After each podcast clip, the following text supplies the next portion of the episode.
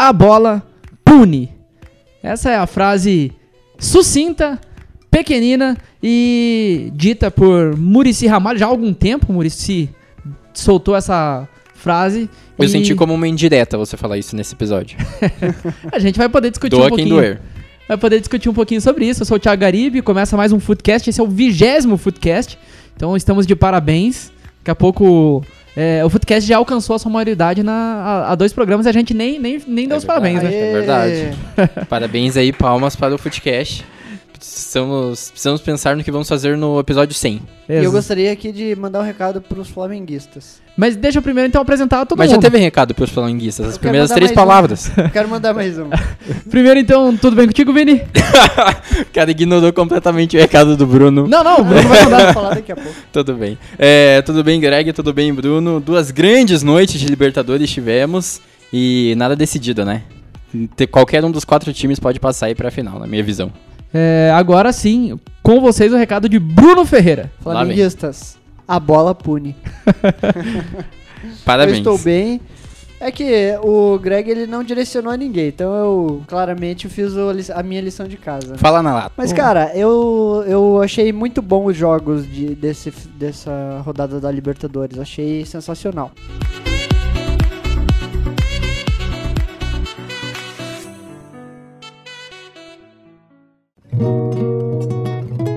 Primeiro vamos falar do, do River e Boca, né? Até por, por ter sido na terça-feira, é, um dia antes do jogo do Grêmio e Flamengo. Primeiro que foram duas partidas que pararam os seus respectivos países. Com certeza, é, lá na, na Argentina todo mundo parou pra assistir Boca e River, mesmo quem não torce pra nenhum dos dois. E aqui no Brasil, eu que não torço pra nenhum dos dois, mas gosto muito de futebol, tava empolgadíssimo pra assistir o, o Grêmio contra o Flamengo. River e Boca, o jogo no Monumental, de Nunes. River passeou em campo praticamente, mas também foi um pouco beneficiado ali com aquele gol logo no início, né? Aquele gol de pênalti e tudo mais. O que, que vocês acharam daquela partida? É, o Boca tem chances? Qual a porcentagem do Boca pra tentar passar ainda? Porcentagem, assim, de se classificar, eu diria uns 30 pra 40%, assim, seria o meu chute. Porque eu acho que o jogo do Boca Juniors foi fraco, claro, eu acho que isso até é meio óbvio de se dizer. Foi um jogo, tecnicamente, da equipe do Boca Juniors, esperava muito mais que o time botasse essa bola no chão, que fizesse realmente as jogadas é, bem trabalhadas, que a gente sabe que a equipe é, sabe fazer, talvez não seja o melhor Boca da história, mas também tem uma equipe aí com os seus é, nomes importantes e que, pô, a gente viu contra o Atlético aí, é, também contra o Atlético não foi o melhor dos jogos, mas tem, tem uma equipe sim pra vencer, pra fazer pelo menos um resultado aí razoável pro jogo de volta que é na, na bomboneira. Mas eu acho que, assim, não tem nada definido, 2 a 0 assim como o River Plate fez 2 a 0 no Monumental, o Boca tem como fazer o 2 a 0 na, na bomboneira, mas é difícil, é bem difícil e se mostrar esse futebolzinho mais uma vez, daí complica. Eu acho até que você foi generoso, Vini, porque eu, eu não dou 30 nem 40%. Eu, Exatamente. eu chuto menos de 20. Eu vejo que o Boca. É porque eu penso muito na mística da bomboneira. Eu penso no negócio extra-campo, porque querendo ou não, é um jogo da Libertadores, semi de Libertadores. Mas se você for ver só o- a, a técnica do futebol, só dentro das quatro linhas, daí sim dá pra baixar pra 20%. Nem isso, talvez, porque 2 a 0 contra o seu maior rival e tendo que fazer resultado, cara, é extremamente difícil isso. Perder de. Como foi o, o jogo entre Grêmio e Palmeiras. Perdeu em casa por 1 a 0 tinha totais condições de fazer 1 a 0 na casa do rival, mesmo sendo na casa do rival. Agora 2 a 0 fica muito difícil. E fora o fato que se tomar um gol, daí já tem que fazer dois. Então eu, eu acho bem difícil. E, e outra coisa, agora falando sobre o futebol das duas equipes. Eu acho que o Boca, ele mais uma vez tentou jogar contra uma equipe que. é, sa- ele sabia que ia ter volume de jogo, ia ter posse de bola. Que contra o Atlético ele veio na Arena da Baixada pra não jogar bola. E a gente sabe disso, a gente já comentou sobre isso. Contra o River ele foi pra fazer a mesma coisa. Só que o River tava vacinado, digamos assim. Tanto que, se vocês notarem, a- a- eu acho que a- o que o Boca queria na partida era tentar em bola parada, cruzamento na área. Joga pro Ábila, ele que se resolva. Exatamente. E o E ele River. tava totalmente isolado. Sim, E vamos conven eh, convenhamos que o Ábila não é aquele jogador lá Pô, tão bom mas assim, ele né? jogou bem. Não, ele fez fez, ele dele. fez mais do que é, é, se esperava dele, principalmente por ele estar isolado lá na frente. E, e daí o que eu digo, assim, que lógico que contei muito da, da questão. a- a- o que o, o Boca queria era a bola parada, ficar cruzando bola na área, arrumar falta perto da área. E o River, ele, te, ele teve maturidade pra não ficar fazendo faltas. Tanto que, se você notar quantas faltas o Boca teve perto da área, quase nenhuma. Numa partida inteira. Então, o River sabia quais eram as armas do Boca e não deu essas armas e não, não deu munição. Então, dentro do futebol jogado, o River Plate mostrou que é muito mais time que o Boca Juniors. E, e realmente, o Boca ele não quer passar na bola. Ele quer passar na catimba, como ele já passou pelo Atlético. Lógico que ele passou na bola pela LDU, mas aquele LDU também, convenhamos, né? Agora, contra o River, ele sabia que não tinha bola pra passar pelo River. Então vai tentar passar na catimba. O River tá ligado como que o Boca vai jogar e, e neutralizou esse, jo esse jogo. E o que, que vocês acharam da atuação do Klaus na partida? Nosso árbitro brasileiro. Achei que foi bom. Muita, eu vi muita gente criticando. Pô, árbitro brasileiro pra é, ap- apitar clássico argentino não vai dar certo e tal. É, achei que em alguns momentos ele acabou deixando alguns jogadores do, do Boca se folgarem um pouco pra cima dele. Mas na partida, em questão do jogo, acredito que tenha sido. Ele tenha tido uma, um desempenho muito bom. É, eu achei que o pênalti, ele poderia ter visto a, a olho nu. Eu achei que a atuação foi ótima. Mas, cara, o pênalti foi na cara dele ali. Ele, eu, eu acho que é aquela questão, ah, resolve no VAR daqui a pouco. É, exato, é a cautela do, de você ver no VAR depois, justamente até por conta de ser muito no início do jogo, né? Se o cara às vezes marca um pênalti no campo e daí ele tem que voltar atrás depois no VAR com 7 do primeiro tempo, né? Talvez ele fosse comprometer o resto da, da condução da partida inteira, né? E é pior, né? O 7 foi que foi cobrado o pênalti, porque o pênalti foi a 3. Isso, isso, é, que eu tô vendo aqui na telinha o número 7, mas foi bem antes, né? E não demorou muito, né? Se eu não me, se eu não me engano, Não, é- a- a co- a- toda essa questão do VAR não demorou tanto. Pra eles decidir, não. O que demorou foi o fato que a bola não parou. Então o É. Boca pegou a bola, foi até o ataque, não teve chance clara de gol, mas a bola ficou rodando de um lado pro outro até sair. Saiu na lateral lá no meio do campo, né? Se não me Isso. engano. Então demorou um pouquinho. Eu acho que, é, é, lógico, ele não errou porque o- a, a regra da FIFA diz que a bola tem que sair. Mas ele pode. Se- Mas só que eu acho ele, errado. Se ele quiser, ele. Se demorar muito, o árbitro pode parar o jogo e falar, não. Que eu acho que seria o correto. O, o VAR me chamou, vou lá analisar. Ah, mas não sei, eu acho que o princípio do VAR é você não, não atrapalhar o jogo correndo. E principalmente se não tiver perigo de gol. Tipo, se a bola ficar batendo no meio de campo ali, meu, para o jogo, já que a bola tá no meio de campo não tem perigo para nenhum dos lados. Para o jogo, analisa a jogada. Se não for nada, volta a bola onde tá ali no meio de campo. Mas acho que isso nunca aconteceu, né? Eu não lembro. Mas é, é um risco que se corre, né? Se eu É. não me engano, eu acho que teve alguma, alguma jogada assim parecida no jogo esses tempos, alguns dias atrás. Se não me engano, foi até Vasco e Corinthians. Que teve assim, a bola não saiu e o juiz parou porque tinha tido um, um lance de perigo na área do Corinthians. E aí a bola não saiu. O Corinthians foi pro ataque e depois voltou. Daí nessa de ficar indo e voltando, o juiz parou o, o- jogo e foi lá verificar o que, que tinha acontecido. Que eu, eu, lógico, a gente sabe que a recomendação da FIFA é deixar a bola parar. Mas eu acho que é complicado. Até pelo fato, tem acontecido muito também agora a re- a recomendação para os bandeiras levantarem o impedimento, deixar o lance, termi- o lance terminar para ele dar o impedimento ou não. Que eu acho que é o maior burrice do mundo. Porque às vezes o cara tá na cara do gol, é, vai lá levanta logo, acaba o lance de uma vez. Meu, isso Cara- aí joga a torcida contra a arbitragem. E não, não mas isso. isso. aí é pra prevenir que ele pare um lance que estivesse potencialmente legal. Não, e que daí o- o cara que ia mas chutar é- pro gol e- em e- posição legal, ele isso- não chuta isso- mais. isso eu é concordo. fato, só que tem Isso- lances que são muito Muito Sim, separados. sim, isso, é isso é que é a questão do- da arbitragem, principalmente a brasileira, ela ter, ela ser muito insegura nesse sentido de É. não marcar na hora uns impedimentos que dava pra marcar. Mas eu é acho que esse do, do late flag, de você dar a bandeira depois, eu acho que é, Eu- é válido. O que eu acho de- do problema desse muito claro, é que daqui a pouco vai acontecer, cara, o lance da prosseguimento, um cara dá um carrinho no outro, lá quebra a perna do outro, e o lance não tava nem valendo mais. É. É um Aí risco dá- que se corre. pancadaria. É um É. risco que se corre. Eu, E- eu, eu vejo que teve, teve até, não sei se você lembra, é, no dia do jogo do Atlético contra o Flamengo, teve um gol do Cruzeiro que foi anulado dessa maneira. Teve uma falta no, no campo de ataque do Atlético Mineiro, e aí na, na volta da jogada, o juiz deu, Ah, deu sim, sim. vantagem, né? Pra ver depois que parasse a bola. Aí o Cruzeiro foi, atacou e fez o gol. Daí o que, que aconteceu? Foi o cara anulou o gol do, É. do Cruzeiro e voltou pra uma falta. Na entrada da área eu pro Atlético sei, Mineiro. Eu acho que não foi pênalti, acho que foi uma falta mesmo. Mas foi. Mas uma falta na entrada da área pro Atlético Mineiro. É que o lance do gol, mesmo que não tenha sido pênalti lá no lance anterior, é, é o lance inteiro que tá sendo analisado por conta do gol que foi feito, né? Então, mesmo que a Sim. falta tenha sido meia hora atrás, é o lance do gol, né? Por isso que eu acho que é bem interessante Meu, contra-ataque é uma coisa. Agora, os caras ficarem tocando bola no meio de campo e o juiz ficar esperando, daí passou dois minutos com a bola no meio de campo, sem perigo de gol. Não saiu. Aí ele tem que parar o jogo, perdeu dois minutos de jogo à toa. Sendo acho que poderia devia ter existir, marcado tipo, o gol já e tudo. Devia existir uma regra tipo, ó, tem aqui a linha do meio campo. Teve uma jogada de ataque que segurou o gol. O lance do gol ele começa a partir que a bola passou do meio campo. Concordo. Pela Concordo. última vez que a bola passou no meio campo antes do gol é onde É vale o lance. é Se uma- teve uma falta antes disso, foda-se. E a gente também teve a intervenção do VAR nessa partida, que o Klaus expulsou o jogador do, do Boca, né? Que muito bem expulso.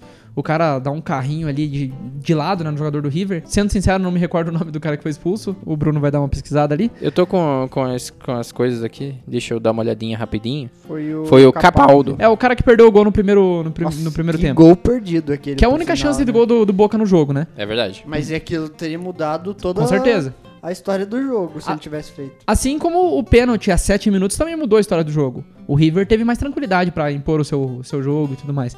Mas enfim, é, eu acho que o Klaus foi muito bem. Eu acho que vocês concordam com isso, né? Sim, sim. E a atuação do River, E não é fácil você segurar um jogo desses, né? com certeza. Foi bem demais. E eu acho que o Boca pra passar teria que ser uma coisa muito, muito parecida com o que aconteceu entre o, o Atlético e o Grêmio na Copa do Brasil na semifinal. Sabe aquele negócio que dá tudo errado pra um time, é, às vezes uma lesão de alguém, é o que- aquilo que a gente já comentou. E o outro time terá competência. Não, não adianta dar tudo errado pra um e o outro ir lá e não ganhar o jogo. Só que o River precisaria então ter um desfalque fudido, o que nem o Boca- Everton foi. O Boca é o Boca. A gente tem que respeitar, mas, cara, é muito. É quase É, impossível. lógico. Porque o River também é o River. Porque o River, exatamente, o River é um time muito forte. E você não imagina como, como Eu não deve estar o, o clima lá na Argentina, né, cara? Porque o River ganhou a Libertadores ano passado em cima do Boca. é o atual campeão da E daí chegou agora na semi e ganhou de novo dessa forma, Não, cara. e, e o que eu tava falando, né? Simplesmente atropelou o adversário. Aquela rádio, eu até falei pra vocês, procurei depois na, na, na internet e acabei não achando. Mas tem uma rádio de torcedores do River que o, que o cara chega a falar exatamente essa frase. É, vocês estão cometendo necrofilia. Porque o, o Boca já está, já está morto desde Madrid. Que eu, eu acho uma frase sensacional, cara. Lógico que isso é muito paixão do torcedor, mas a frase é muito forte e é- eu, eu achei legal. Eu vi um comentário na internet esses dias atrás que enquanto o Grêmio e o Flamengo ficam disputando pra ver qual é o melhor futebol do Brasil, o River já mostrou pra todo mundo qual é o melhor futebol da América. Eu acho Exato. meio, né, Pesado, otimista, hein? meio...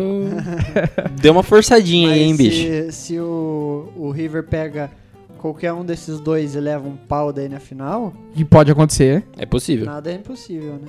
Eu, eu acho muito legal. Não é a lógica, porque o River é um belo time, mas é possível que Eu acho que muito perca. legal o River passar porque o River indo pro, tanto o Flamengo quanto o Grêmio vai ser um jogo com duas equipes buscando o, o gol. Não vai ser, se o Boca for pra final vai ser um jogo de catimba. A não ser que seja um Grêmio que nem o do primeiro tempo lá da, da arena, né? É, mas aí foi um nó tático ali, eu achei do, do Jesus, né?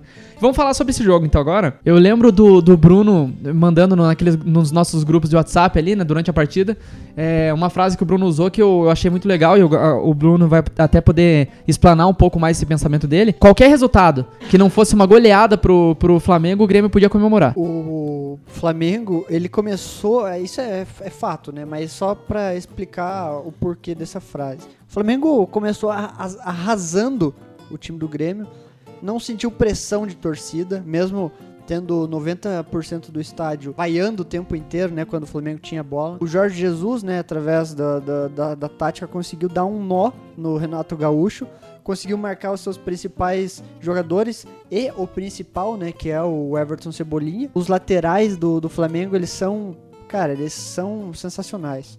É, muita gente falou, falou, falou do, do Felipe Luiz, principalmente da primeira partida dele contra o Bahia, que o Flamengo perdeu de 2 ou 3 a 0.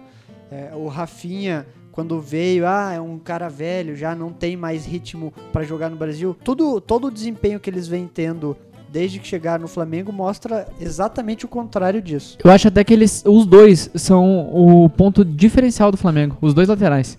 Talvez se tem dois laterais mais fracos, mesmo toda aquela galera ali da frente, o time não jogaria. E tá ainda mais contra o Grêmio, né? Fragiliza o setor defensivo. Não, e, mas eles, e não só o setor defensivo, porque eles ajudam muito na, na, na- parte ofensiva E, assim, também. O Felipe Luiz até a gente, eu acho que eu falei na semana passada ou eu, eu conversei com vocês durante a semana.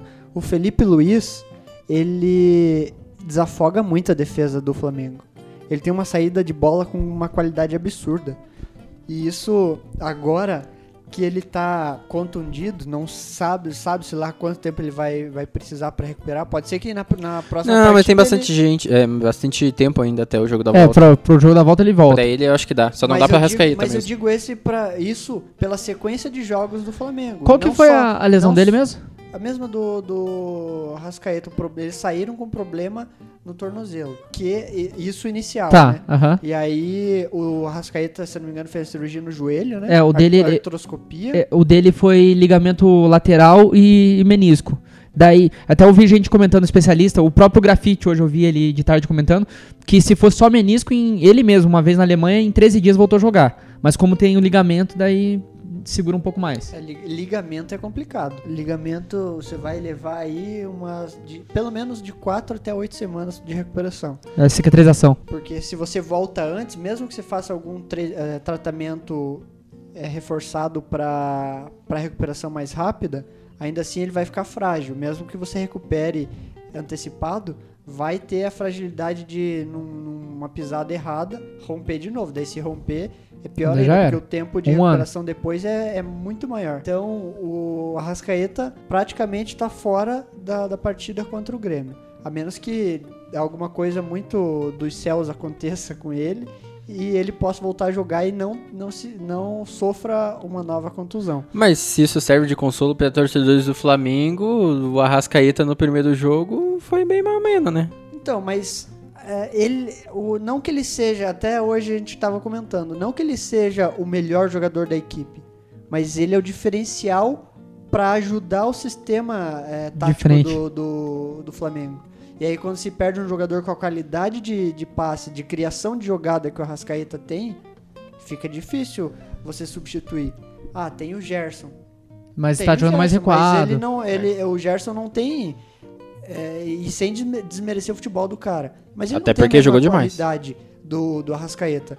Ele é um jogador diferente. Ele tem muita qualidade, mas não tem como o Arrascaeta e não, não é um jogador que joga exatamente como o Arrascaeta. Pode surpreender, mas daí quem vai pro lugar do Gerson? a falta de ter um jogador desse pra marcar ajuda muito. Porque, ah, quem que vai jogar no lugar dele? Vai entrar um cara com certeza de nível inferior. É o Pires da Mota. É, provavelmente seria o Gerson avançar e o Pires na moto no lugar do Gerson ali atrás. Mas ainda assim, vai ser qualidade inferior, porque o Gerson ele tem aquela qualidade da saída de trás, ele não tem a mesma qualidade do, do Arrascaeta de pisar na área, de ser um jogador mais, mais letal, mais vertical, por aí vai.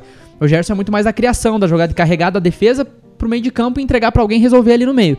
E daí você. Justamente pro Arrascaeta ou pro Everton Ribeiro. Exatamente. E na última partida eu achei que o Arrascaeta foi um cara muito bem marcado por parte da, da, da defesa do Grêmio. Principalmente quem tava, quem tava segurando o Arrascaeta era o, o, o Matheus Henrique ali no meio. E, e nisso, da- deixou o Everton Ribeiro livre.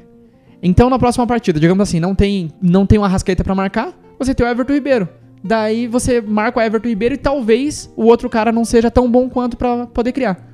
E isso pode ser bem prejudicial pra, pra equipe do Flamengo. Muito bom pra equipe do Grêmio. Mas apenas Mas comple- eu não sei, eu ainda acho que essa equipe do Flamengo tem muitos jogadores. É, claro, que nem você falou, é um a menos para marcar, mas em volta ainda é muita gente boa, cara. Não, com Você certeza. vai ver aí. Mas e agora, quanto à partida, eu achei que o, o Flamengo começou muito bem. Foi um absurdo no primeiro tempo. O Grêmio. Eu vi até o Renato comentando, né? Que foi na, na coletiva, ele fala sobre isso. Ele fala que o problema é que o time dele tava esperando o, Fla- o jogador do, do, do Flamengo dominar e depois ia dar o combate. Daí ele falou, cara, praticamente dos 11 jogadores do Flamengo, 8 são jogadores que eles pensam na jogada antes de receber a bola. Então se você esperar o cara dominar, você já perdeu o lance. Ele já tem duas opções de jogadas. Exatamente. Se não der uma, eles já têm outra engatilhada. Então, por isso que no segundo tempo o time dele voltou mais acordado. Eu até acho que o domínio do, do Grêmio no segundo tempo não, não foi bem um domínio. Foi o fato que ele equilibrou o jogo. Não é que ele dominou o jogo no segundo tempo, ele equilibrou. O Flamengo tava dando um baile, no segundo tempo o Grêmio não deixou o baile acontecer mais. Se, se acontece aquilo desde o começo do jogo, a história do jogo seria outra. Mas enfim, é, e, e também de qualquer jeito é o 0x0 o primeiro tempo, né? A gente sabe que é muito por causa do VAR. É. Enfim, E mas. é justamente por causa disso que, eu fa- que surgiu a minha frase. Qualquer placar diferente de uns 4 a 0 pro Grêmio, pro Flamengo, o Grêmio tem que comemorar. Foram dois gols anulados e um muito difícil. No primeiro tempo, né? Foram três é, no total. um- é, isso no primeiro tempo. Dois gols anulados e um muito difícil de, de se anular, que foi o gol do Gabigol. Sem falar que, que depois daquele segundo gol, o Grêmio ele se perdeu total na partida. Ali até o final da primeira etapa. Não deu pra ver o Grêmio tentando reagir. Era um time que tava apenas tentando se defender e não conseguia. É engraçado, né? A gente vê muito time que a gente diz, ah, porque o time sentiu o gol. O Grêmio foi um time que sentiu muito gol anulado, né? Mesmo que tenha saído o gol, Tava sentiu 0 a como 0, se tivesse torcida- valido. A torcida comemorava aquele 0 a 0 no- nas duas vezes. A torcida comemorava como se tivesse 2 a 0 pro Grêmio. É. Porque eles eles estavam vendo ali uma coisa que Que o negócio tava era desmoronando, fato. bicho. O, o Flamengo extremamente superior. O Flamengo criava jogada em cima de jogada. Os zagueiros eles não conseguiam se defender bem. Os volan o volante, o, o Alisson voltava. O Ga- Galhardo tá mais perdido O que... Galhardo do outro lado, coitado. Não, Tá. mas o Galhardo não é novidade, né? Aí o. Pra não falar palavrão, o, o Galhardo tá mais perdido que filho de prostituta no dia dos pais, né? O próprio Cebolinha, ele não conseguia ter jogado, ele teve uma boa jogada só na primeira etapa, com o- ali tocando com o. O Rafinha marcou o- bem demais o Cebolinha. Luan. O próprio Diego Tardelli. O não Diego Tardelli foi bem. Não, o Diego Tardelli eu acho que Diego- foi muito bem. Ele foi, só que etapa? Até, foi, ele assim, foi um dos até melhores na do primeira Grêmio. etapa, porque o cara é incansável, velho. Só- é impressionante. Na metade do segundo tempo, ele ainda tava ali no mesmo ritmo de ajudar na marcação e voltar lá na Não, frente mas o- também. o eu problema acho que do até Tardelli- na primeira etapa. O problema A do questão- Tardelli é que a bola não chegava nele, ele tinha que ficar voltando na zaga. É, e, mas é porque até o próprio Grêmio tava com muita dificuldade de segurar essa bola no pé no primeiro Aham. tempo, né? Então, isso, claro que é, afeta a atuação do Everton, que além de estar bem marcado, a bola não chegava nele também. Afeta O a atuação não do tinha- Tardelli. O Luan não tinha o Companheiro. dois ali pra poder Exato. ajudar e isso facilitou muito pro Flamengo, porque o Pablo Mari, ele não é um cara que é espetacular. Ele é um cara Ele tem um bom posicionamento. Ok. Eu acho que ele é um eu cara gosto bom bastante do um Pablo Maria. ele é Eu um sempre cara digo às pessoas, eu sempre ouço que- as pessoas dizendo que o Pablo Maria é meio mais ou menos. Eu acho ele um ótimo Não, zagueiro. ele- eu acho ele um cara ok. E ele conseguiu desenvolver o futebol dele agora jogando no, no esquema tático do Flamengo. Isso é bom, porque ele tava lá na segunda divisão da Espanha. E daí, e, e- e, pô, os times espanhóis lá que sempre estão vindo aqui buscar zagueiro, não, não acharam o cara lá. E aí o que, que vai acontecer daqui mais um tempo? Pablo Mari vai pra, Mas é, vai pra Europa. é o mesmo, é o mesmo que aconteceu com o Gerson. O Gerson tava na Fiorentina, cara. E há muito tempo. O, o- na Fiorentina, me desculpa, a Fiorentina não, não é nem top 8 do futebol italiano atualmente. Já foi, mas não é mais. Também não é tão difícil, né? Ser esse top 8 do futebol É, italiano. Sim. No, no futebol italiano atual é E, e, e o Gerson tava lá, abandonado lá. O próprio Jesus fala isso. Eu não sei como que o Gerson tava abandonado lá na Fiorentina. E o cara joga muita bola. E o Flamengo já tinha tentado trazer ele algumas vezes. E agora só sobre a questão do Pablo Mari, eu acho o Pablo Mari um cara muito técnico.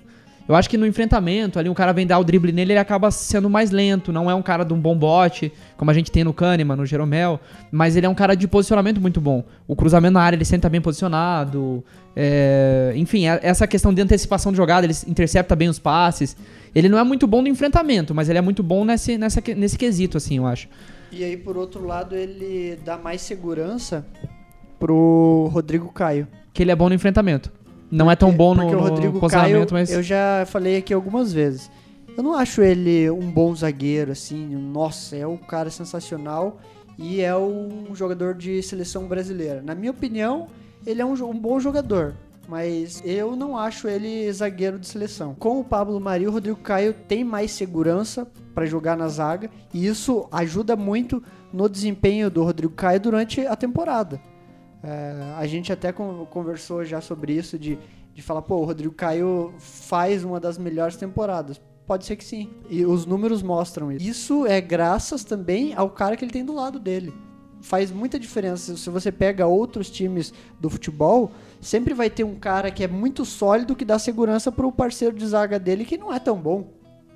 E isso é, acontece em muitos times do futebol. Nesse jogo específico, o Rodrigo Caio, é, é, pelo menos eu vi muita segurança nele, e isso ajudou muito também no, no setor defensivo. É claro que o Grêmio não mostrou muito perigo na primeira etapa, mas quando chegava tinha ali os dois para poder é, marcar muito bem. Se tem uma contratação que o Flamengo acertou nesse ano, é a do Felipe Luiz. É inacreditável a qualidade que esse jogador tem. Não- É incomparável ele com, com o- Qualquer lateral do- reser- o, próprio jogador reserva do Flamengo. Eu acho Que que, o ano passado- qualquer lateral do futebol Que brasileiro. o ano passado Esquerdo, né, foi o melhor lateral do Campeonato Brasileiro. Eu acho que não tem nenhum lateral esquerdo hoje no futebol brasileiro que joga perto do Felipe Luiz. Não, não, nem perto. Que a gente tem talvez ali os, os melhores, tirando o Felipe Luiz, o Jorge do Santos. Eu não acho muita coisa, mas foi pra seleção, então vamos dar um crédito pro cara. Daí você tem o Avelar e, o- Reinaldo. e o Reinaldo. Só. Assim, nível bom. Tem mais alguém, assim, muito. O Cortez, o Cortez no Grêmio tá jogando bem. Mas eu acho que ainda Mas tá é outro abaixo. nível ainda, é, né? É. bem abaixo. Bem não, Eu- bem o que eu- abaixo, O que bem abaixo. é assim, ó. E se o Lodge ainda tivesse aí, onde ele entraria nessa história? O Lodge pra mim seria o segundo após Segundo o Felipe atrás do Felipe, né? Não acho. Felipe Luiz é muito bom defensivamente. Ele tem um, um posicionamento defensivo excelente. Só que ele não, não consegue apoiar no ataque. Ele não consegue. Ele não é jogador de linha de fundo, de, de fazer cruzamento. Ele é jogador de apoiar ali até meio de campo, fazer jogada e tal, fazer algum toque. Mas você não vê o Felipe Luiz indo lá, ó, martelando, cruzando o tempo inteiro, fazendo jogada de ponta. Não só pela idade dele, mas durante a carreira dele ele não era jogador de fazer isso. Quando você pega o Renan Lodge, Renan Lodge é o substituto dele justamente no Atlético de Madrid. É um cara que faz isso o tempo inteiro. É, mas é, é o estilo no- do jogo, né? no Daí. Atlético, fazia isso aqui no Atlético, agora faz isso lá no Atlético de Madrid. Não, não estou desmerecendo o futebol dele, até porque eu já elogiei aqui o cara Sim, e sim. falei que ele é o melhor lateral do Brasil. Agora, abaixo dele, eu vejo que tem o Reinaldo, o Avelar é o cara que é o lateral que mais fez gol no Brasil esse ano. Já, hoje até eu tava vendo o pessoal falando que ele tem sete gols já no Brasil, com esse gol contra a Chapecoense. Então, ele é um bom lateral. Ajuda muito o, o Corinthians. E aí tem todo o resto dos, dos laterais abaixo desses. Porque não tem outros que possam estar no nível dos outros dois. E eles não estão no nível do Felipe Luiz. Falando do lado azul do confronto, Rafael Galhardo. Passagem rápida, né? Tá, tá muito, muito, muito abaixo. Mas tá É. muito abaixo de todo o time do Grêmio. E o Paulo Vitor. Ainda pelo menos o Galhardo, ele é a terceira opção da lateral direita. Mas O Paulo Vitor é o goleiro titular. o, o goleiro titular, Você cara. lembra o que, que eu Mas o falei? Júlio César é bem melhor que o Paulo Vitor. Vocês lembram que eu falei sobre os palpites desse jogo? Eu lembro, você falou, Paulo Vitor pode fazer a diferença. Exatamente. Falei, se o Flamengo passar, pode ser muito devido ao, ao Paulo Vitor. Ele deu a contribuição naquele chute do Gabigol lá, né? Não, Eu aquele tava- lá, pelo amor de Deus. Eu tava. Eu tava acompanhando no Twitter também a repercussão do jogo e tal, enquanto tava acontecendo, e daí tem um cara, um jornalista que eu gosto, ele tweetou assim. Paulo Vitor é sempre salvo pelo VAR. Pelo menos umas três vezes por jogo, em média. daí, quando ele postou, ele falou: primeira vez, marcado. Foi bem na hora que isso aconteceu pela segunda vez. Acho que não foram três que, que três VAR que salvaram o Paulo Vitor, mas pelo menos dois foram, cara. É muito abaixo, muito abaixo. E- Pra quem tinha Marcelo Groy aí até Nossa, com certeza. um ano atrás, o, cara, o, é o, Groy, sa- o Groy saiu do Grêmio como o melhor goleiro do Brasil. Sim. E de repente tem o Paulo Vitor. E, e outra coisa, eu acho o Alisson um bom jogador. Mas em todos os jogos grandes do Grêmio até agora, a exceção aquela primeira partida da semifinal contra o Atlético Paranaense, que ele foi o melhor em campo, ele já tremeu no, no jogo de volta. é, não foi tão bem assim na- nas outras partidas. Apesar que ele, ele tinha ido bem até contra o Palmeiras, né? Ele foi um dos caras que fez o gol. Mas enfim, pelo menos é que do Palmeiras eu não assisti. Eu tô falando dos jogos que eu vi dele grandes, ele deu aquela pipocadinha. Eu que- queria até fazer uma, uma situação hipotética aqui. Se o Cássio fosse o goleiro do Grêmio, o Grêmio sofreria tanto quanto sofreu nesse jogo contra o Flamengo? Pô, se fosse eu o goleiro contra o Flamengo, ia ser melhor que o Paulo Vitor. Não, mas é que assim, o- o- não muda, as chances de gol do, do Flamengo não mudam. Só que se você tem um Cássio no gol, a tua segurança como torcedor é muito maior. Não, mas eu brinquei aqui E eu falando sério, cara. O Grêmio Se foi atrás, foi atrás algumas vezes já do Cássio. É que ele é de lá, pra né? Contratar. É. Ele é cria da base, né?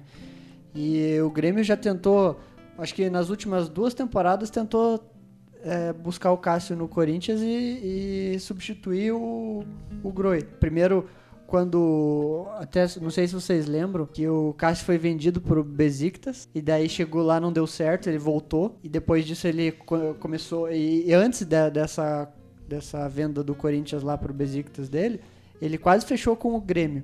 Daí ele foi pra Turquia, voltou, não deu certo e conseguiu uma sequência boa. Quando o Grêmio vendeu o Groi, ele foi atrás do Cássio de novo. Até, é, até porque o Corinthians já tava ali com o Walter, jogando de É. vez em quando, né? Exatamente. E aí, mesmo assim, o, o Cássio não, não foi, porque já tinha uma história no Corinthians e tal, e acabou não, não indo. Eu sei Mas, de um cara cara, que vai bem no gol do Grêmio. Que iria bem no gol do Grêmio. Aderbar dos Santos Neto. Quem é esse cara? O Santos. Ah. Ah, Meu Deus. Eu- eu- o primeiro eu- cara será que. que... é o Neto? O Mas eu tinha lido o nome Eu dele pensei semana o Neto. passada. Não, vocês não sabem que o nome do Santos é Aderbar. Eu É tinha muito lido feio. o nome dele na semana passada, só que eu esqueci totalmente. Eu pensei que era o Neto. Cê, Não, é o. Santos. É o Santos. Goleiro Não. do Atlético. Oh, o Santos com certeza, lógico. Sem dúvida. É, na verdade, tem muita. Eu acho que se você pegar dos, dos 20 times da Série A, tem uns 16 times que dariam um goleiro melhor que o Paulo Vitor, cara. Sim, não, isso Sendo com certeza. sincero. Numa boa. Até o Jordi do CS acho que você queria. É melhor que o Com Paulo Vitor. certeza. Melhor que o Paulo Não, Vitor. eu- e eu, falei 16, mas tem alguns clubes que dariam até o. Por exemplo, o Palmeiras tem Quais três goleiros do- da Série A são piores que o Paulo Vitor? Everson, Você acha? eu acho. Ele- eu acho ele Ah, muito não Que sei. Everson? Do fraco. Santos? Os caras votaram no Everson aquele É. dia de monte, cara. O Everson Sim. foi até pra final do negócio lá. Não sei se ele foi pra final, acho que ele não chegou na Não, não, não. O Everson não é cara- pior que o Paulo Vitor, nem ferrando. Ai, cara, eu não curto muito o Everson. Não, mas ó, no próprio Santos tem o Vanderlei, Aquele- que é melhor que o Paulo Vitor. aquele- Tá no banco. Sim, ó. Ah, o Vanderlei é muito melhor que o Everson. Não, com certeza. Ele É, tá no banco. E os três goleiros, eu, eu falei que alguns times dariam. O, o, o Palmeiras tem três goleiros melhores que o Paulo Vitor: Sim. o Jailson, o, o Praz e o É Everton. que nem eu falei, Ah, o o- Grêmio tem um goleiro melhor que o Paulo Vitor e ele tá no banco. Palmeiras provavelmente. o Palmeiras provavelmente não renova com o Paraz esse ano aí. Só que ele tá com 40 anos, 41, sei lá. É, mas, Ah, mas né, pra goleiro dá. Enfim. Mas é aquela coisa, né? O- obviamente o que falta pro Paulo Vitor é confiança no gol. Ele tem sequência de jogo. Não entendo por que, que ele vai tão mal assim, principalmente em jogos grandes. É, O, o jogo teve a entrada do Maicon também, né? No finalzinho. Que Sim. foi o diferencial do Grêmio até pra sair o gol. Saiu do pé dele, o lançamento. O Maicon joga na, na ponta direita e o PP acaba fazendo o gol, né? E quem cruza pra área foi o Everton mesmo, né? É, se não me engano foi o Everton. Foi, é, Vou a até- jogada tem Luan na ponta, o Luan toca no, no Maicon, ab- o Maicon abre, isso mesmo, abre na ponta direita e o Everton cruza pro PP fazer o gol. Então já é um jogador que voltando pra próxima partida, o Grêmio conta com a volta do Maicon, Do Jeromel. do Jeromel, o Jean-Pierre talvez Jean-Pierre também, só que daí tem que ver quem que vai fazer a meiuca, né? volte. É, Por quê? Provavelmente é o Luan. É, então, exato. Se for entre Jean-Pierre e Lua, vai jogar Lua. Mas é uma opção ótima pra um segundo tempo, por exemplo. Sim, certamente. Por exemplo, se o, se o Flamengo não tem a Rascaeta, o trio, de, o- as opções de meio do Grêmio são melhores que a do Flamengo. Porque o Jean-Pierre e Luan são melhores que Everton Ribeiro e qualquer outro que entrar no lugar ali. É, sim. Em Se você dupla, contar tô com o falando. Lua, bom. O Lua que não é sonequinho. É, mas é o que jogou muito Sim, na- sim. contra o Flamengo. Talvez o melhor do Grêmio. Mas o Tem que jogar Léo Flamengo Moura. tem mais qualidade. Tem que jogar Léo Moura. Cara, nem é, que. é difícil. Tem que jogar. É, agora. jogar, só que é- ele vai precisar dessa sequência de jogos aí, como titular, conseguir chegar no jogo contra o o Flamengo dentro do Maracanã, time que ele já jogou várias vezes, que provavelmente vai ser É ídolo muito lá do Essa que é a diferença, cara. É um jogo muito corrido, eu acho, pelo Lebonda jogar 90 E não minutos. só isso, né, também. E daí você queima uma substituição à toa pra substituir pelo Galhardo. É, eu gostaria de perguntar pra vocês, então. Eu, eu perguntei na questão da porcentagem. Porcentagem pra quem passa, Bruno? 50-50 Eu ainda. ia falar bem isso, 50%, 50-50. Eu também vou ficar no 50-50, Porque bem mesmo em cima o do Bruno. Flamengo- Gostamos que eh, nós somos jornalistas muito centrados ali. É justamente o que a gente já falou desde o começo. O Flamengo tem algumas lesões, E o Grêmio tem as lesionados. O Grêmio tem a volta, então isso pode fazer com que o jogo seja muito mais equilibrado. E Eu provavelmente acho que além disso, ser. tem mais uma questão. Eu colocaria duas questões principais. A volta realmente desses jogadores e a capacidade que o Grêmio tem de jogar fora de casa de uma maneira muito parecida, bem como joga em casa. Então eu acho que fica no 50-50. Não, e, e comparando o, com o River e Boca, o Boca não tem muito potencial pra jogar mais bola. O Boca não vai tentar passar jogando bola. O Boca vai tentar passar dando chutão pra área e seja o que Deus quiser. Mas eu Agora vou- o Grêmio tem potencial pra jogar mais bola do que jogou no primeiro Mas jogo. Eu... eu vou dar o meu palpite. Eu acho que o Flamengo passa.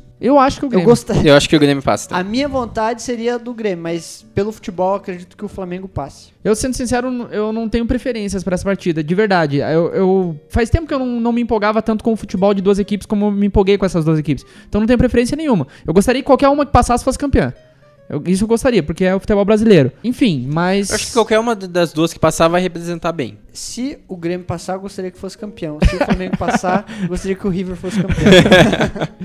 Fica mais nessa questão mesmo e tomara que, que a gente tenha um bom jogo na volta também, como foi no, no primeiro jogo. Eu, pelo menos no segundo tempo foi um bom jogo. No primeiro tempo foi um massacre do Flamengo no, no Grêmio.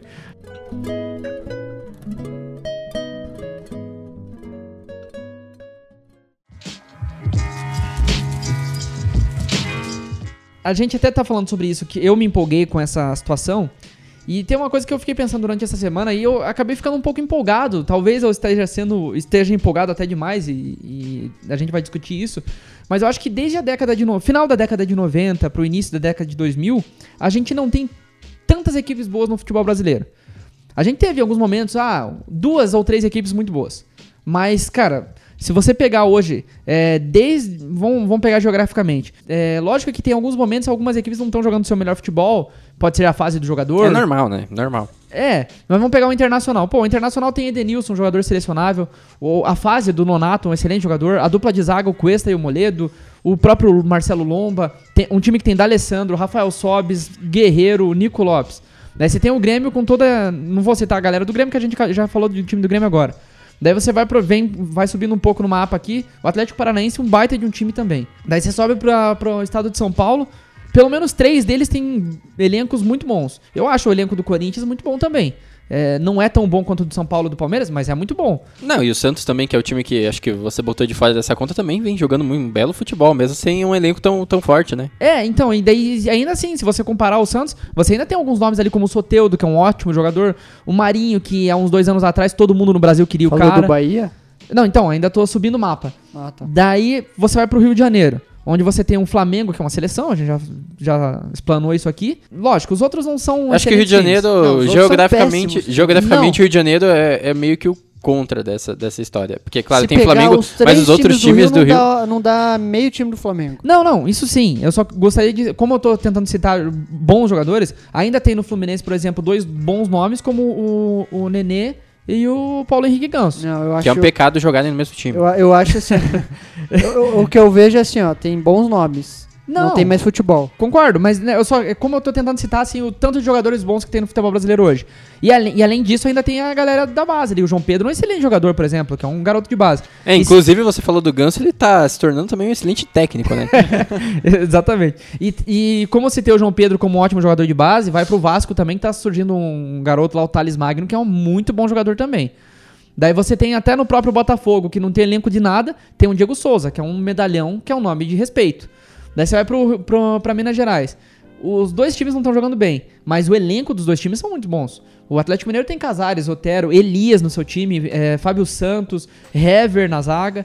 É, enquanto o Cruzeiro, Thiago Neves, Fred, é, Rodriguinho, enfim. Poderia se dizer que o Cruzeiro tem uma seleção também. Também. Se tivesse jogando futebol, que poderia. Concordo. E, e o Bahia, que também é um baita de um time. E eu ainda e gostaria. muito bem de- treinado. Exatamente. Eu gostaria até de citar o próprio Goiás, que é um time de meio de tabela no futebol brasileiro, mas é um time que, nos seus domínios, é um time que comanda os seus jogos e joga melhor que a maioria dos seus adversários. É, eu não sei se eu estou empolgado demais. O que, que vocês acham? Cê- Vocês concordam que o futebol brasileiro fazia muito tempo que a gente não tinha tanta qualidade assim no futebol brasileiro? Realmente, há muito tempo não se via um brasileiro tão disputado.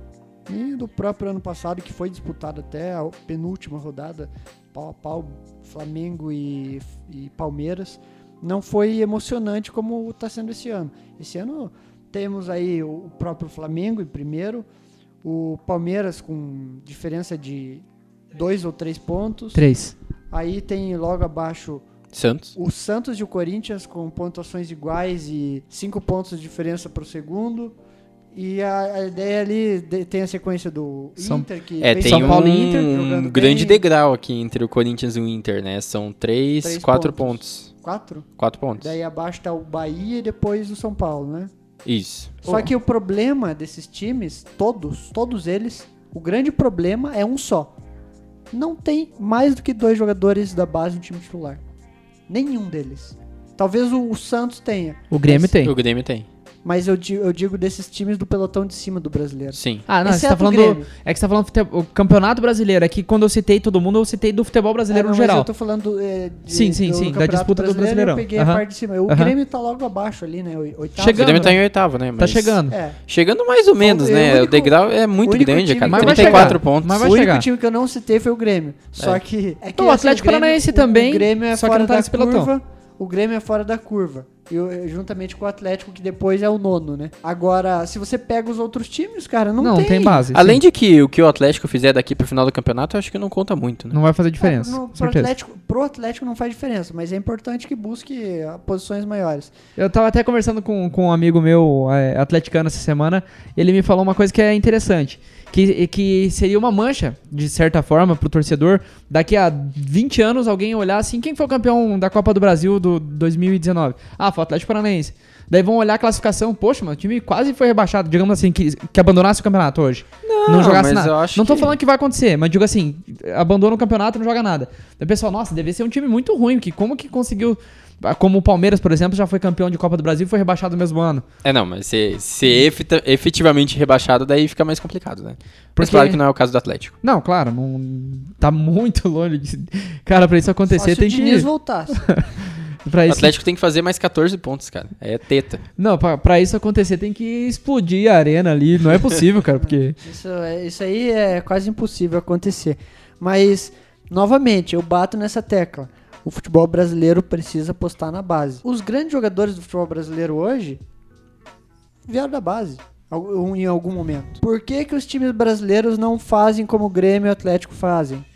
Por que não apostam na base? Sempre é um medalhão daqui, dois dali, um jogador que veio de outro time do e Brasil. que daí quando o cara cresce na base bem, ele já é vendido antes de jogar no profissional. E a gente vê muito isso no Palmeiras. O Palmeiras é um time que vende muito jogador bom e daí vai pra fora. Quando o cara se torna um grande jogador, ele já tá jogando na Europa há muito tempo. E aí, da onde surgiu esse cara? Ah, Palmeiras. Mas o Palmeiras foi campeão nos últimos dois, nos últimos três anos, foi campeão duas vezes. Com quantos jogadores da base? Só o Jesus. Jesus. O, dá pra contar. Se tiver mais algum, dá pra contar na mão, em uma mão. Será que daria pra gente montar uma seleção brasileira só com quem tá jogando no futebol brasileiro e que competisse de igual pra igual com a seleção brasileira? Porque, assim, aquilo que a gente fala, da década de 90, tinha muita gente que jogava no futebol brasileiro que tava na seleção. Década de 80, ainda muito mais. Daí, na década de 2000 pra frente, cara, se você tivesse um ou dois jogadores, era muito. E agora não, poxa, ó. De goleiros, a gente tem o Santos que foi convocado agora e o Everton. Mas tranquilamente o Lomba pela fase poderia estar na seleção. Douglas. O Douglas, eu concordo. Laterais direitos, você poderia colocar facilmente o Rafinha, por exemplo, e o Daniel Alves. Sim, sim. E ainda tem o Fagner, do Corinthians. É um jogador defensivamente muito seguro. É o terceiro, né? É a terceira opção. do lado esquerdo, o Felipe Luiz. É... E só o Felipe Luiz? tem os reservas ali, né? três aqui. Não, tô brincando. É, a gente tem o Reinaldo Reinaldo e e o e o Avelar. Zaga, cara, zaga tem muita gente pra colocar. Tem o Jeromel. O, o próprio Dedé tá numa fase ruim, mas tem o Dedé. Ai, nesse momento. Não, O- Dedé a é dupla um de zaga. Rodrigo nesse, Caio. Nesse momento, O Rodrigo o Caio Dedé tá jogando muita bola. Não, não seria titular na seleção brasileira do Brasil. O Rodrigo Caio, a dupla de zaga do Corinthians, pra mim, os dois estão jogando muito Ah, bem. Eu acho que o Tanto o Gil, Gil quanto o Manuel. É, aqueles, é aquela coisa que eu falei aqui hoje. O Gil é o cara que dá segurança ao Manuel. Mas o Manuel tá jogando muita bola. Porque quando tinha o Henrique junto com o Manuel, meu, o Manuel era uma desgraça. Vai pro meio de campo, você tem Matheus Henrique como volante, tem o Bruno Guimarães de volante. É, quem mais que a gente pode ser? O Gerson do Flamengo. é, O Ilharão, pro Ilharão. É, o Ilharão talvez, eu não acho ele nível seleção, mas não, o nome. Ah, pô, não falo. O Edenilson. O Edenilson do Inter e a dupla, e a dupla do Palmeiras, né? O Bruno Henrique e o, e o Felipe Melo. Ambos. Sei lá, quem mais que a gente pode citar aí? De volante, acho que tá bom já? Tá bom já, pô. Você falou trocentos volantes Ah, já. A, a seleção vai A ser seleção igual tem dois volantes Tite só. e Carilli, que só, só tem Me- volante. me- meio de campo, Everton Ribeiro. Eu digo de brasileiros, porque a gente tem o Arrascaeta, por exemplo, que não é brasileiro. É, Eu já ia citar o Arrascaeta. aqui. Não, tem o, tem o, tem o De Jean-Pierre. consideração, brasileiro de O Jean-Pierre e o. Luan. Se o Luan jogar no, no melhor futebol que ele sabe jogar. Jean-Pierre, será? Ah, como eu tô citando os melhores aqui, o Jean-Pierre é um dos É. melhores na posição eu do acho ano. que, Mas não sei se é Só nível que a aí seleção, a assim. posição do Luan é, é mais ou menos a posição do Dudu. Então o Dudu entraria Não, no meio de campo. Não, o, o Luan joga mais centralizado, o Dudu mais na ponta mesmo, mais aberto. O- mas o Dudu pode ser um meio de campo também. Daí você tem o, no próprio Palmeiras tem o Scarpa, que eu não acho lá grandes coisas, mas né, tem o Scarpa. Tem uma galera do Palmeiras que não tava jogando com o Felipão e agora o Mano tá conseguindo recuperar. Mas o um Zé deles, Rafael não jogou nenhum, com nenhum dos dois. o- o- um deles é, pode ser o Zé Rafael, mas o Lucas Lima é um cara que o, o, o Mano tá aí- começando não, a recuperar. esse esse É. Ele Não, se, se ele voltar a jogar. é. Quê? Mas ele pode ter jogado uma temporada boa, mas cara, Não, mas tem que recuperar aquele futebol. Lógico que hoje não. Mas tem potencial, digamos assim. Sim. E daí você tem os seus atacantes. Com Gabigol, Bruno Henrique do, do, do Flamengo, Pronto, Everton. Ribeiro. Everton Ribeiro, não. O Everton Cebolinha. Cebolinha. É, quem mais que a gente tem de atacante aí que pode? O Rony do Atlético Hernani, Paranaense. blocador. O- ah, não, eu não falei o Hernanes do, do próprio São Paulo. Não tá na melhor fase, mas é, é Hernanes. É. É, o Hernandes eu não botaria tanta fé assim, mas. Enfim, e, e o próprio Palmeiras que contratou o Luiz Adriano aí, que ele jo- entrou jogando muito bem já no, no- no Palmeiras.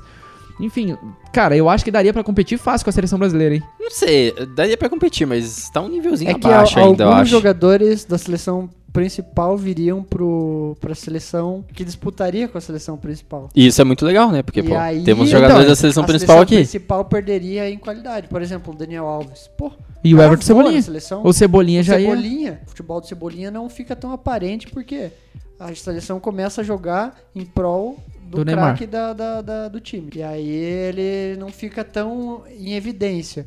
Mas se fosse jogar um contra o outro, seria sensacional, cara. Não, e no ataque tem o Gilberto também. É, tem Pega o alguns Gilberto. jogadores do, do Bahia ali que jogam. O, o Gregory do, do, do Bahia e o. Pô, a gente esqueceu de falar do Lucas. É. Lucas Moura. Nessa seleção ele teria espaço fácil. É, acho que eu teria continuo espaço, teria. esquecendo. Teria espaço. Re- Realmente, entre ele e o William, eu prefiro ele. Mas só que também o cara não consegue nem ser titular do, do Tottenham que tomou de 7 esses dias atrás, né? Que eu tem que ser dito. Isso tem que ser eu dito. precisava falar, né? Porque, como disse o Gnabry, o norte de Londres é vermelho, né?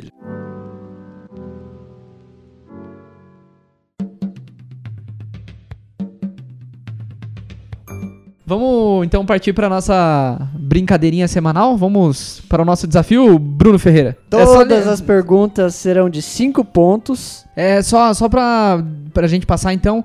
Eu tenho quatro vitórias e vocês dois têm duas, cada um. Isso. Isso? Exato. Eu tenho duas, eu sei que eu tenho duas. É, não, então fechou. Daí, só, lem- só pra repassar, então. São quatro contra dois, dois. Se o seu parceiro errar, você tem a chance de responder no lugar dele e ganhar três pontinhos. Nove perguntas. Então, muito bem. Quem começa?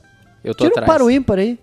Mas para o ímpar não dá pra ver no podcast. Ah, mas a gente vai falar. Não, aqui. vai, vai, Vini, pode ser. Então, beleza. De 1 a 9, Vini. Cinco. É muito fácil. Boa.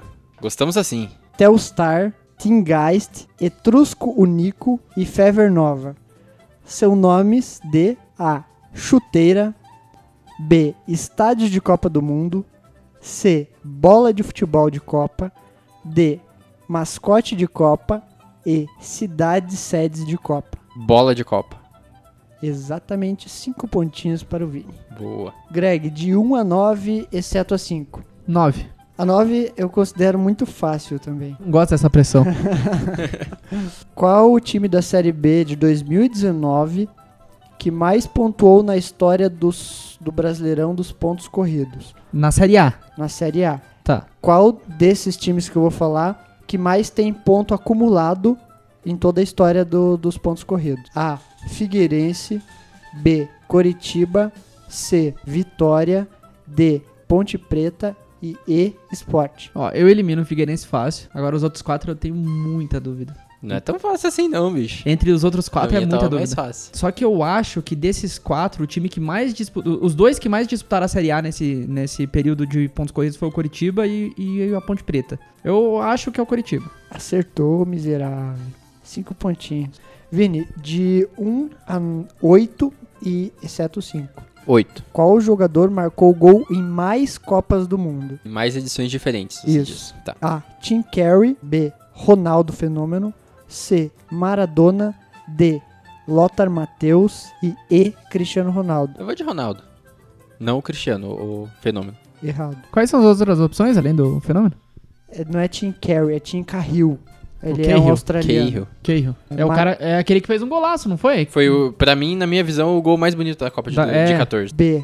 Ronaldo. C. Maradona. D. Lothar Matheus. E E. Cristiano Ronaldo. Lembrando que o Vini já foi na B. Eu tô muito em dúvida entre o Lothar Matthaus e o Cristiano. O Cristiano provavelmente fez gol na Copa 2006, na de 2010, na 14 e na 18. Eu vou ficar com o Cristiano. Acertou. Greg, de 1 a 7, exceto 5. 1. Qual o time brasileiro que mais cedeu jogadores para a seleção em Copas do Mundo? É o Palmeiras. Não precisa nem ler. Errou. Então tá bom. então, pô, já vai pro Vini, então. A. São Paulo. B. Santos. C. Real Madrid. D. Botafogo. E E. Barcelona. É, eu vou de São Paulo. Não também. Botafogo, 47 convocações. Putz. E o São Paulo em segundo com 46. Porra, não vale um meio pontinho isso É aí? A, a galera de, de 58 e 62 era quase inteiro do Sim, Botafogo. é, ó, por, por algumas Copas do Mundo lá no começo, o Botafogo, os times do Rio foram a base da seleção. Por isso que a gente fala que o Santos e o Botafogo são os times do meu vô. Vini, de 2 a 7, exceto 5. Sete. A qual time pertence o estádio Eládio de Barros Carvalho? Puta, não me é estranho esse nome. Diga lá. A. Esporte. B. Náutico. C. Santa Cruz. D. Serrano. E. Petrolina. Eu vou chutar Náutico. É isso aí mesmo, garoto. É, Cinco o pontinhos. garoto- o os famoso aflitos. aflitos. Na hora que o, o Vini falou bem assim, não me é estranho, eu pensei, ah, Batalha dos Aflitos. é, meu rapaz. Então, só Nunca atualizando o placar aí, tá 10 a 5 pro Vini. 10 a 8 pro Vini, aliás. Greg, de 1 a 6, exceto 5. Seis. Qual o jogador com mais expulsões na carreira? Esse aí vai dar um- uma embaralhada É nas Melo. ideias, hein? A. Diego Simeone. B. Felipe Melo. C. Gerardo Bedoya. D. Pepe. E. Sérgio Ramos. Só nome bom, hein? Qual é o no- o nome do terceiro ali? Gerardo Bedoya. Eu não, não tenho ideia quem é esse cara. Cara, eu vou de Sérgio Ramos. Errado. Sua chance, Vini. Pepe. Errado também. Droga. É justamente esse cara que vocês não sabem quem é. Gerardo Bedoya. Quem que é esse cara? colombiano. Ó. Ele foi expulso nada mais, nada menos do que 46 vezes Ah, vai a durante a merda. carreira. Agora ele já é aposentado, tem 42, 43 anos. Pro bem da humanidade, né? Mas ele foi expulso muitas vezes. E os outros não estão tão, tão atrás assim. O Sérgio Ramos, desses que eu falei, que é o que menos foi expulso, é, tem 24 ou 25 expulsões. Vini, de 2 a 4. Dois. Qual a maior goleada da história do Brasileirão? A. São Paulo 9 a 0 no Paysandu no Brasileirão 2004. B. Santos 9 a 2 no Bahia no Brasileirão de 68. Nossa. Não, Isso não é brasileirão, me desculpa. Mas é. Isso aí é um campeonatinho de Varza. Não, Roberto Gomes Pedrosa, não é brasileiro. C. Corinthians 10 a 1 no Tiradentes do Piauí no Brasileirão de 83. Os Tiradentes do Piauí. D. Flamengo 8 a 0 no Fortaleza no Brasileirão de 81 e E. Grêmio 11 a 0 no Perdigão de Santa Catarina no Brasileirão de 67. O é, Perdigão, Perdigão jogou sozinho também, cara. Coitado. Com aquela forma física lá. O Perdigão foi com a camisa do Inter enfrentar o Grêmio sozinho. Eu contra Tá bom só ter tomado 11 só. Não, eu vou com a primeira opção. Nem lembro qual que é, mas foi a primeira. Eu gosto da letra A. É. Sabe quando você vai fazer o Enem, assim? Eu gosto da. Errado. Eu vou de 8x0 Flamengo em cima de alguém. Errado também. Tomara que seja o Perdigão, cara. Não foi. Pô, Foi o Corinthians você inventou esse Perdigão aí, então? 10 a 1 o, o Grêmio realmente venceu o Perdigão por- no Brasileirão de 67, Não, mas eu vou foi até por 8 pesquisar a sobre 0. esse time, cara. Pelo amor de Deus. Perdigão, cara. E o, aqui, dois placares só foram alterados. Foi o Grêmio, que venceu o Perdigão por 8 a 0 no Brasileirão de 67, e o São Paulo, que venceu o Paysandu no Brasileirão de 2004 por 7 a 0 e não 9, como eu falei. Esporte, é da Sociedade Esportiva e Recreativa Perdigão, da cidade de Videira, em Santa Catarina. Continua ativo ainda? Eu acho que ainda tá ativo, mas é bem. Bem Deve mais amador, bem- assim. bem Bem, amador, bem. Isso, É, é o exato. clube de campo, né? Só É pra pessoa lá. suburbana lá de Videira, em Santa Catarina. Greg, de... Só Três tem quatro? duas agora? Três ou quatro? 3. Quais dos jogadores não atua, não atua na seleção do país onde nasceu? O jogador nasceu num país e não Ah, ele é atuou pela seleção dele. Tá, tá, na seleção. Quais dos jogadores não atua na seleção do país onde nasceu? Seleção, beleza. A. Davi Silva. B. Gonçalo Higuaín. C. Paul Pogba. D. Emmanuel Adebayor. E E. Jorge Valdívia. Higuaín. Muito bem. Ele é Eu não francês, fazia né? ideia. Ele é francês, ele Sério? nasceu em Brest. Nossa, não fazia Eu, ideia. eu não tinha certeza absoluta do Higuaín, mas entre os nomes, o Higuaín é que eu tava mais ciente que ele não era...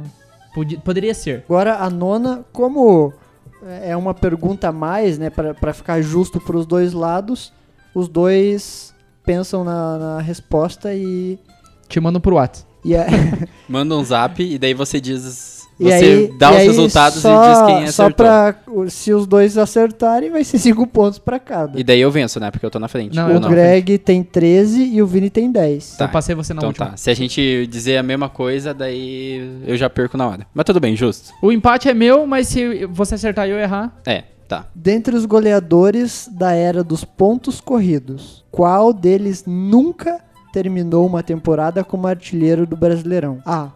Paulo Baier. B. Fred. C. Ricardo Oliveira. D. Diego Souza. E E. Souza Caveirão.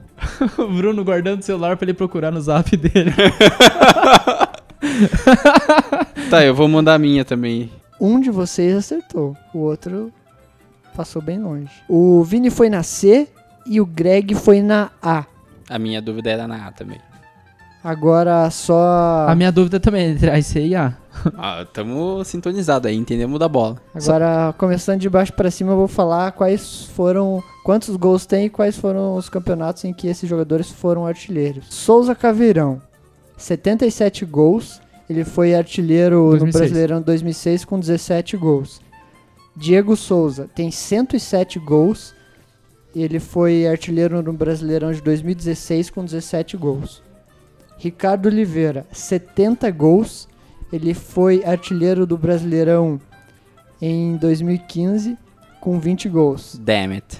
E Fred, 145 gols. É o maior artilheiro do, Pontos dos pontos corridos. Ele foi artilheiro em 2012 com 20 gols, em 2014 com 18 gols e em 2016, juntamente com o Diego Souza. Diego Souza. E para finalizar, Paulo Baier, 106 gols, nunca foi artilheiro do Brasileirão da era dos pontos corridos. Justo. Quando que o Ricardo foi, foi 15. artilheiro? 2015. Nossa, eu não fazia ideia, nem foi antigamente, foi recente. Então, o Ricardo eu sabia que se ele fosse agora no Santos, mas eu não, eu não lembrava se tinha sido. Daí eu fiquei na dúvida, mas aí eu falei, pô, o Paulo Bar também não foi. Então o Greg leva 5 pontos, Disparou aí, né? fica com 18 e o Vini fica com 10. Greg vence agora 5, 2 e 2. Isso, semana que vem vocês desempatam. A gente agradece a sua audiência, muito obrigado. Não esqueça de compartilhar, dá aquela moralzinha pra gente aí. Se alguém quiser seguir você na- nas redes sociais, busca onde lá, Vini? É Vini Mosquen, é Vini M-O-S-C-H-E-N lá no Twitter. Você bota um underline entre as duas palavras no Instagram e é isso aí, meu. E você, Bruno Ferreira? Instagram Bruno OLF e Twitter Bruno LF7. Se alguém quiser me seguir lá no, no Instagram, é arroba Thiago Greg. É isso aí. Até mais. Um forte abraço a todos.